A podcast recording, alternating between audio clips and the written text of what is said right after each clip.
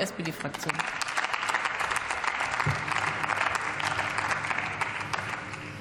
Sehr geehrte Frau Präsidentin, liebe Kolleginnen und äh, Kollegen, lieber Herr Teutrine, bei den Erfolgsgeschichten, bei den migrantischen Erfolgsgeschichten würde ich als Rheinland-Pfälzerin natürlich jetzt äh, BioNTech einführen, aber das löst auf der Seite dann leider wieder andere Reflexe aus, die ich jetzt hier nicht weiter, ähm, weiter erzeugen möchte. Ja, während wir hier in diesem Haus diskutieren, wie wir die Zukunft des Landes gestalten wollen, schleichen sich auch immer wieder Scheindebatten wie diese in die Tagesordnung. Debatten, in denen es wieder nicht darum geht, ein Für und Wider möglicher Lösungen aus unterschiedlichen Positionen heraus abzuwägen, es wieder nicht darum geht, einen möglichst breiten gesellschaftlichen Konsens zu finden. Stattdessen reden wir darüber, anhand welcher Kriterien wir Menschen nach Nützlichkeit und ich sage das ganz deutlich nach abgestufter Menschenwürde klassifizieren, um daraus für uns abzuleiten, ob wir ihnen einen Platz in unserer Gesellschaft einräumen oder nicht.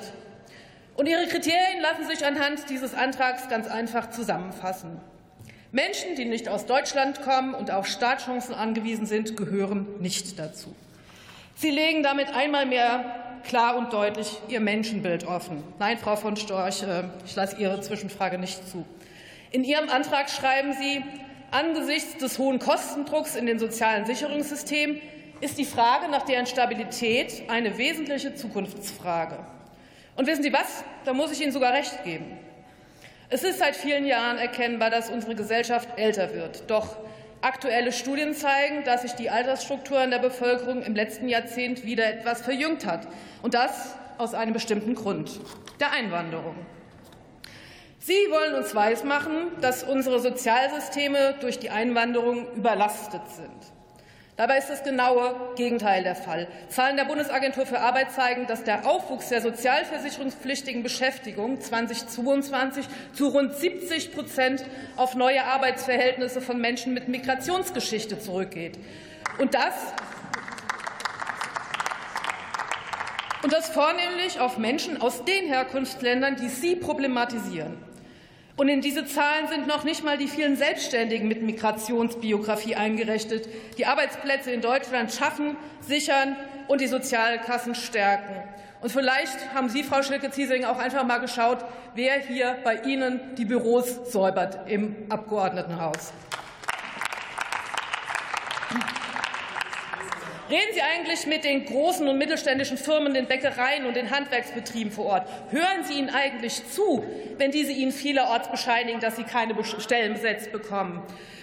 Mich macht es ehrlich gesagt ratlos, wie man sich so konsequent der eigenen Ideologie willen den Tatsachen verweigern kann. Ihre Rezepte lassen jedenfalls keine der Herausforderungen kleiner werden, vor denen die Firmen im demografischen Wandel und bei der Unternehmensnachfolge stehen. Irgendwie kann ich mich daher gerade dem alten Adenauer Wort nicht entziehen, wenn ich Ihren Argumentationsstil so betrachte. Wir leben alle unter dem gleichen Himmel, aber wir haben nicht alle den gleichen Horizont. Sie reden über die Kosten, die Menschen in unseren Sozialsystemen verursachen. Ich möchte auf die realen Kosten hinweisen, die unsere Gesellschaft durch ihre Politik und ihre spalterische rechte Mobilisierung tragen muss. Nicht nur untergräbt sie unseren gesellschaftlichen Zusammenhalt, Sie ist ein Antikonjunkturprogramm, gerade für Regionen, die im Strukturwandel stecken und nur durch eine offene, innovationsfreundliche und vielfaltsbejahende Haltung gewinnen können. Und während Sie sich damit beschäftigen, Menschen anhand ihrer Herkunft zu bewerten, ja abzuwerten, ringen wir um konkrete Lösungen für reale Probleme. Wir haben eines der modernsten Fachkräfteeinwanderungsgesetze verabschiedet, das berufliche Perspektiven eröffnet. Wir haben das Aufenthaltschancengesetz beschlossen. Und mit einem starken Arbeitsmarkt werden wir auch unsere Sozialsysteme weiterentwickeln. Wir stabilisieren die Rente, beziehen die Selbstständigen in die gesetzliche Rentenversicherung ein und garantieren damit langfristig eine gute Alterssicherung. Kollegen von rechts außen, Ihre andauernden Schaufensteranträge werden uns Demokratinnen und Demokraten in diesem Ringen nicht beehren. Herzlichen Dank.